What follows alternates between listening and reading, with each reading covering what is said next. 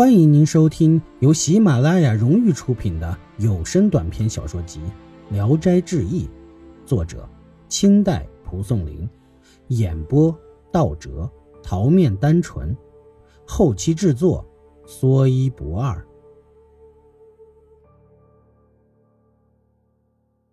野狗，逾期之乱，杀的人多的数不清。乡下人李化龙从山中逃回来，正碰上晚上过大兵，害怕受到杀身之祸，他急切间无处藏身，便僵卧到死人堆里，佯装死人。大兵过完后，李化龙还没敢爬起来，睁眼一看，突然见掉了头、断了胳膊的尸体都站了起来，像小树林一样。其中一具尸体已经断了的头仍连在肩膀上，嘴里说道。野狗子来了，怎么办？其他尸体也一起乱糟糟的说：“哎，怎么办？怎么办？”一霎时，都扑哧扑哧的倒下了，随即一点声音也没了。李化龙战战兢兢的才想爬起来，就见一个兽头人身的怪物正趴在死尸堆里吃人头，挨个的吸人的脑。他害怕被吃，便把头藏在尸体底下。那怪物来拨弄他的肩膀，想吃他的头，李就用力趴在地上。怪物几次都没能得到他的头，就推去盖在李头上的尸体，使他的头露了出来。李害怕万分，慢慢的用手摸索腰下，摸到一块石头，有碗那么大，握在手里。怪物找到了李的头，趴下就想啃。李突然跳起，大喊一声，用石头猛击怪物的头，结果打中了他的嘴。那怪物像猫头鹰那样大叫了一声，捂着嘴腹痛就跑了。他路上吐了一些血，李化龙就地查看，在血里找到了两颗牙齿，中间弯曲，末端锐利，长四寸多。拿回村子给别人看，谁都不知道那是什么怪物。三生，刘举人能记得前世的事情。他和我已故的同族兄长蒲文弼同一年考中举人，曾清清楚楚地谈论前世的事情。他自称自己第一世是个乡绅，品行多有不检点，活到六十二岁就死了。他初次见到阎王，阎王以乡里长者的厚礼对待他，给他赐座，请他品茶。他瞥见阎王杯中的茶水非常清澈，而自己杯中却浑浊如胶。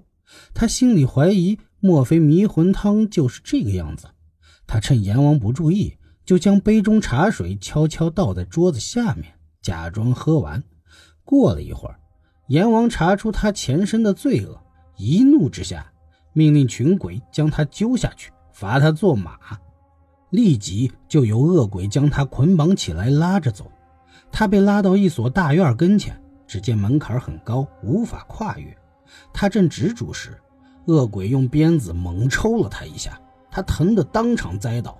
当他抬头看时，发现自己已在马圈里。只听有人叫道：“嘿，黑马生了个小驹儿，是匹公马。”他心里很清楚，嘴里却说不出话。他觉得肚子很饿，迫不得已就靠近母马来吃奶。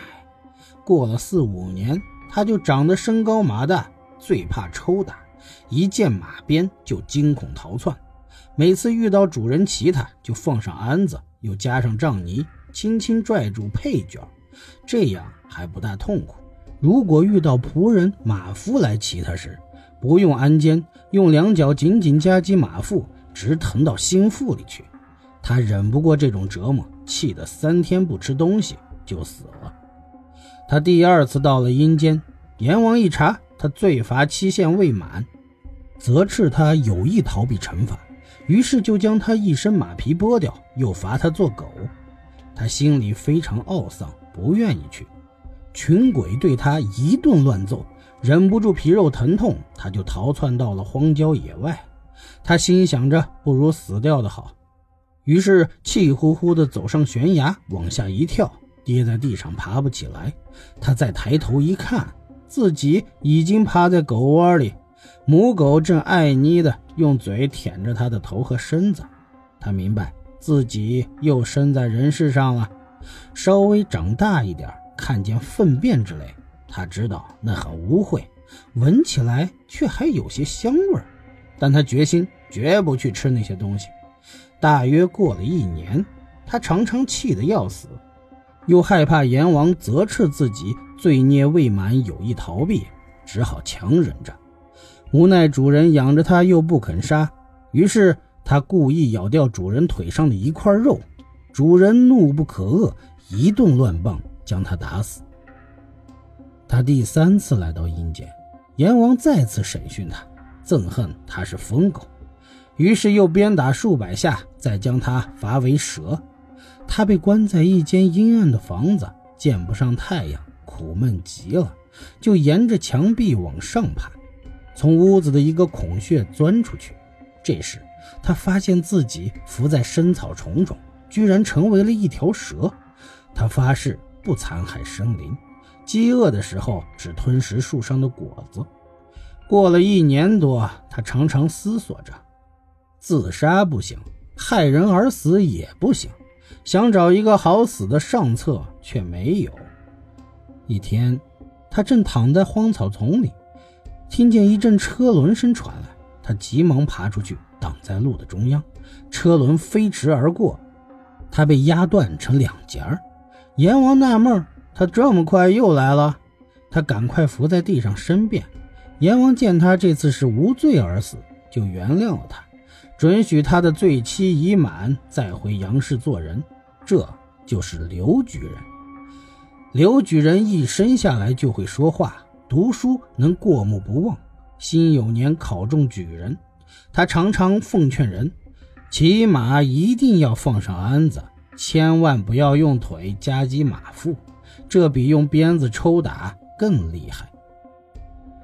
易史是说，禽兽之中竟有王公大人在其中，其所以如此，是由于在王公大人之中未必没有禽兽，所以贫贱之人做善事，好比想要得花而栽树；高贵人家做善事，好比已经有了花，还更要精心培养其根基。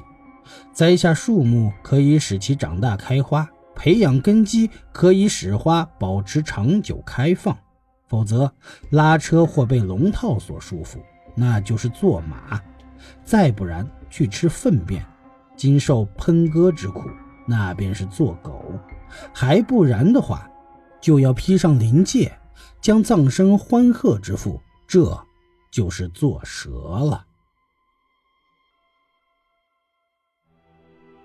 本集演播到此结束，谢谢您的收听，喜欢请点赞、评论、订阅一下，谢谢支持。